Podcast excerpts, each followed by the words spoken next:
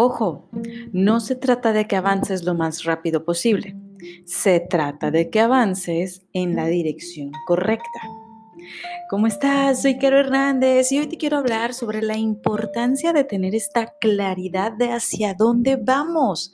En muchas ocasiones la vida nos consume, estamos con un montón de cosas, queremos estar avanzando, queremos estar em, tratando de dar brincos ¿ok? De, estar corriendo en camino hacia ese objetivo que queremos estar alcanzando y en algunas ocasiones esos brincos podrían em, no dirigirnos al lugar correcto. La mejor forma de saber, de asegurarnos de si vamos en, en el camino correcto, en la dirección correcta o no, tiene todo que ver con ejercitar tu paciencia, con empezar a reflexionar. Fíjate que últimamente, bueno, no, no últimamente, no sé si tú lo has sentido, pero yo especialmente en, los últimos meses he sentido como que las cosas están avanzando muy, muy rápido, como que el tiempo, el día se está yendo muy, muy rápido.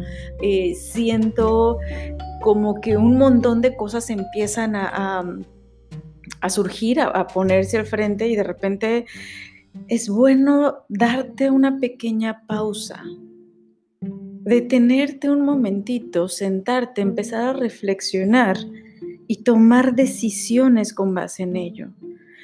Porque, y es algo que he experimentado eh, en las últimas semanas, porque si tú te aceleras, si tú te pones a tomar una decisión tras otra, tras otra, tras otra, o empiezas a tomar todo lo que la vida te va poniendo enfrente, a veces podrías estarte desviando del camino que quieres estar tomando.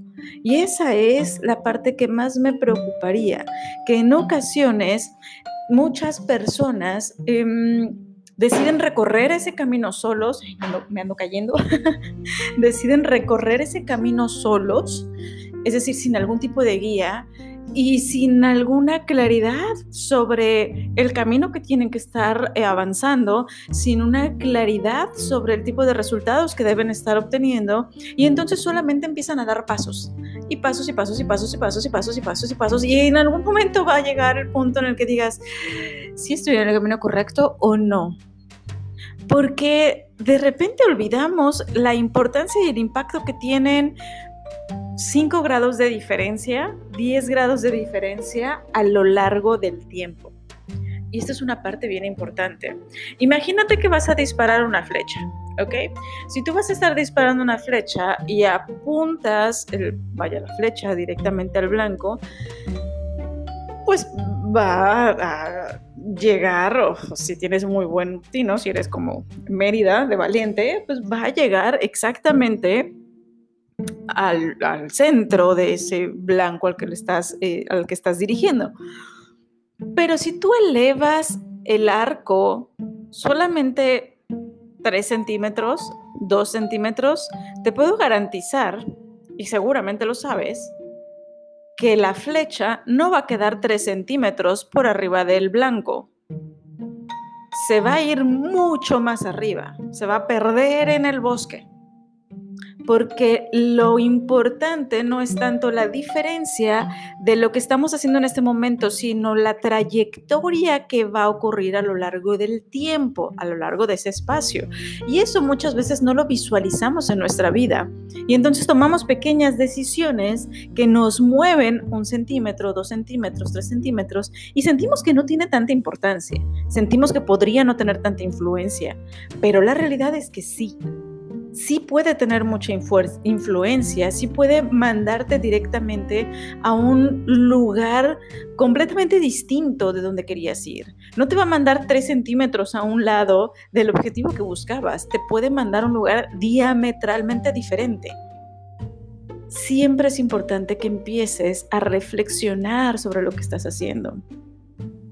En alguna ocasión, en alguno de los tantos cursos que he tomado, recuerdo que nos contaron una analogía en relación con esto, y a ver si la recuerdo bien, que ahorita justo se me acaba de, venir a la mente, en la que nos, eh, vaya, nos contaban esta pequeña historia en la que llegaba un eh, ingeniero muy apasionado con su chamba, con lo que quería estar haciendo y empezó a, vaya, tenía un proyecto en el que tenía que estar construyendo pues un edificio, ¿no? Eh, entonces él lo que quería era avanzar y poder construir ese edificio, dejar a su cliente súper satisfecho y avanzar con el siguiente proyecto. Entonces llega con toda la maquinaria al terreno y en lo que está la, su parte de su equipo ahí como que revisando un poquito el terreno, revisando, analizando toda la, em, la localización, la ubicación y demás, él empezó a agarrar otra parte del equipo y, a ver, por favor, necesito que aquí empiecen a acabar, necesito que tiren todos estos árboles, necesito que planten bien estos cimientos, que hagan todos estos, em, todas estas bases, bla, bla, bla, y empezó a mover a la gente y por atrás de él estaba la otra parte de su equipo, em, estos, eh, no, sé qué nombre tengan, pero esos planeadores, le llamaré así, los, los bautizaré así, estas personas que estaban planeando todo, diciendo, a ver, espérate, primero vamos a, analizar bien el terreno, a definir claramente cómo puede estar mejor ubicado este edificio, eh, cómo puede estar armonizando mejor. Y este ingeniero decía, no, no, no, a ver, no vamos a estar perdiendo el tiempo con eso, vamos a avanzar ya porque tenemos que entregarlo y empezó a hacer los huecos, esos cimientos, empezó a meterle ahí todo este material que se requiere para cimentar este edificio, em, a tirar todos los árboles y demás. Y cuando ya llevaba algo avanzado, cuando ya empezaba a levantar esas primeras paredes, se acerca el dueño del lugar y le dice, oye, a ver, espérate, ¿qué estás haciendo? ¿Por qué estás construyendo al lado de mi terreno? Y esa es una pequeña analogía, quizá muy burda, muy, muy ridícula, pero es que en muchas ocasiones puede ocurrir así.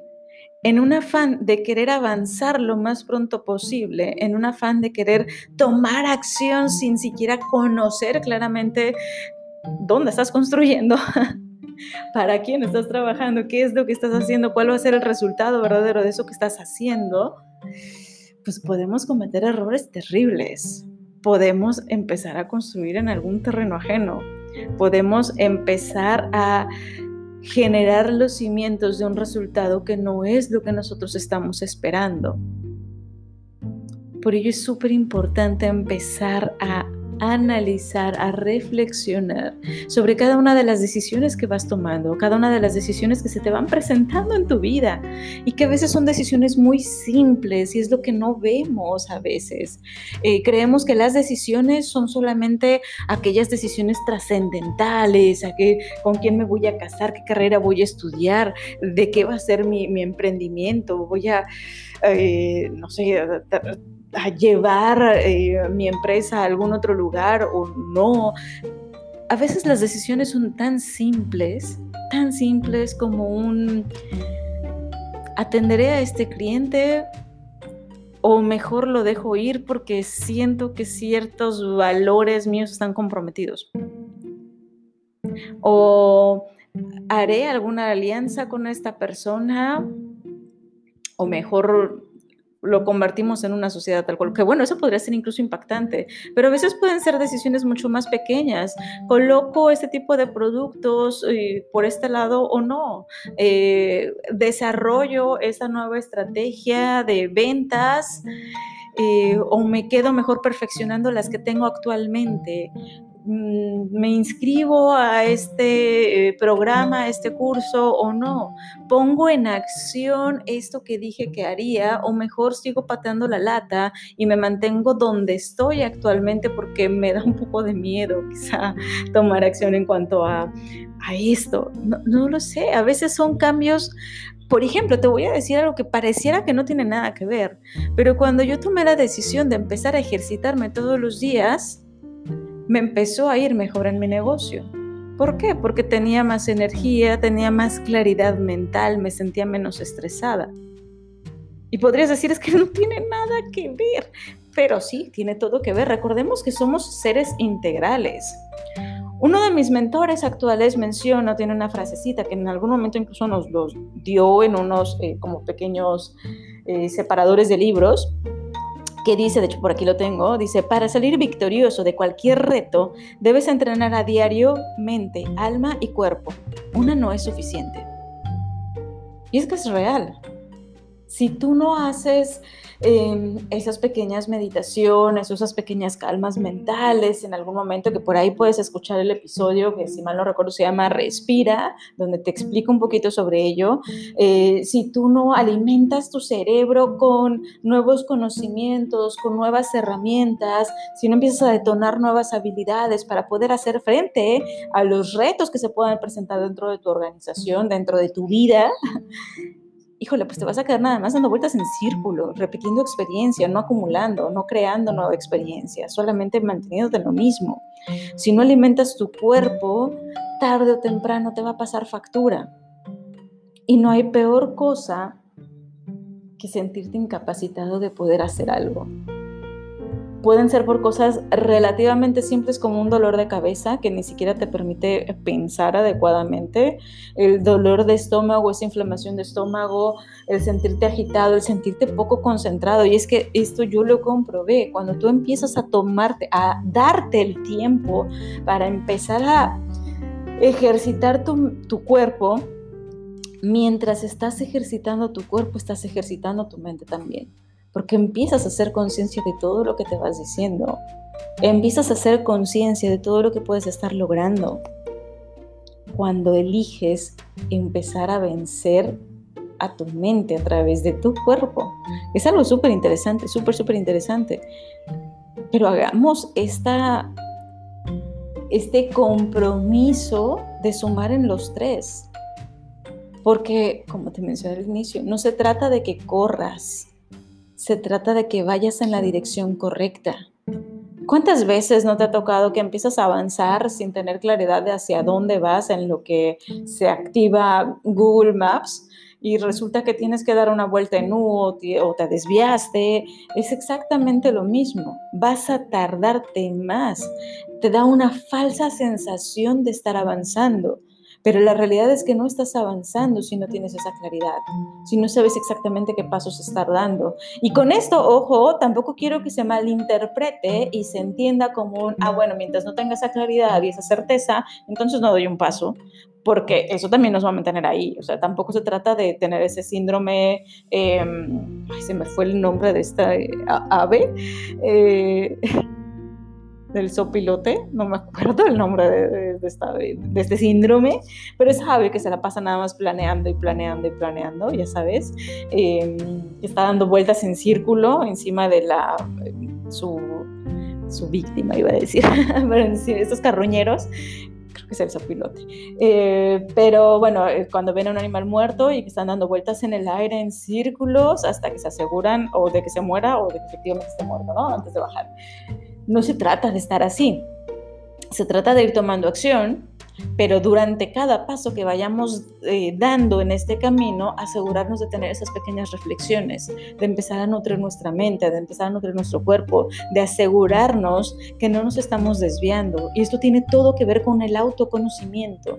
Yo no voy a saber si estoy en el camino adecuado si no me conozco, si no tengo claridad de qué es lo que anhelo, qué es lo que yo verdaderamente deseo porque muchas ocasiones, esto lo he visto, bueno, lo viví en, en, algún momento también y lo he visto replicado con varios de mis clientes que se esfuerzan, y esa es la palabra clave, se están esforzando demasiado por lograr cosas que ellos no anhelan, pero que creen que deberían de estar cumpliendo el famoso deber ser, el tengo que, empieza a, reventarles la mente continuamente y entonces están luchando, que es otra palabra importante, palabra clave, están luchando por hacer cosas para cumplir con alguna promesa que hicieron, con algún tipo de creencia, de ideología, algún paradigma, pero no están verdaderamente fluyendo en lo que están destinados para hacer